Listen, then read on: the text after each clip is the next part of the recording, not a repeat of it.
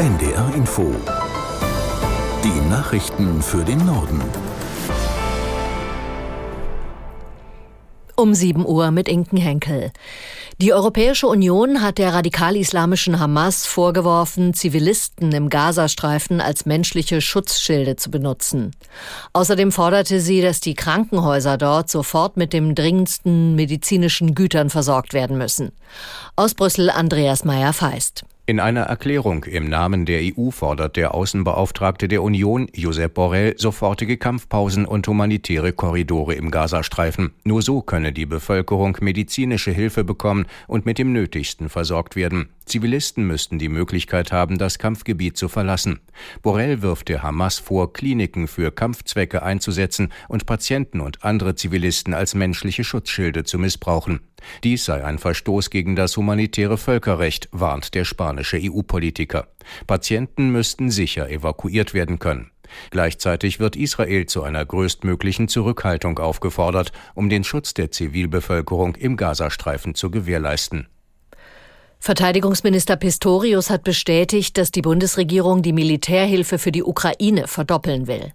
Der SPD-Politiker sagte in der ARD, die geplante Erhöhung sei ein starkes Signal an die Ukraine, dass man sie nicht im Stich lasse. Die Ampelkoalition hatte sich vorher darauf verständigt, die Unterstützung im kommenden Jahr von vier auf acht Milliarden Euro aufzustocken. Der Haushaltsausschuss des Bundestags soll die zusätzlichen Ausgaben bald auf den Weg bringen. Unter dem Motto Für die Republik gegen Antisemitismus sind gestern in Paris viele Menschen auf die Straße gegangen. Laut Polizei nahmen mehr als 100.000 an der Demonstration teil. Aus Paris Julia Borutta. Es herrschte eine fast feierliche Stille auf dem Protestzug, unterbrochen nur von Wellen von Applaus, den sich die Teilnehmenden gegenseitig spendeten, und von der Marseillaise. Die Menge zog vom Pariser Invalidendom im Herzen der Stadt bis zum Senat. Als die ersten ankamen, waren die letzten noch nicht losgegangen. Die Initiatoren der Demonstration werteten die große Teilnehmerzahl als Zeichen der Hoffnung. Man habe das schönste Bild Frankreichs gezeigt, sagte die Präsidentin der Nationalversammlung Yael Brun-Pivet. Präsident Macron nahm nicht an der Demonstration teil. Er hatte im Vorfeld zur großen Enttäuschung vieler Jüdinnen und Juden erklärt, zwar sei er mit dem Herzen und in Gedanken dabei, seine Rolle aber sei es, das Land zu einen. Einige Beschäftigte des öffentlichen Dienstes der Länder werden von heute an die Arbeit niederlegen. Die Gewerkschaft Verdi will mit den Warnstreiks den Druck in den laufenden Tarifverhandlungen erhöhen. Aus der NDR Nachrichtenredaktion Johannes Tran. Hamburg soll ein Schwerpunkt der Warnstreiks werden, so hat es Verdi angekündigt. Die Hamburgerinnen und Hamburger werden aber wahrscheinlich erstmal nicht so viel davon mitbekommen, denn heute streiken vor allem die Mitarbeiterinnen und Mitarbeiter von zwei Ämtern im Bezirk Bergedorf.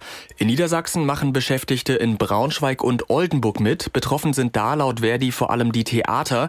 Und in Schleswig-Holstein trifft der Streik heute die Uniklinik in Lübeck. Die Gewerkschaft sagt, dass dort geplante Kliniktermine ausfallen könnten.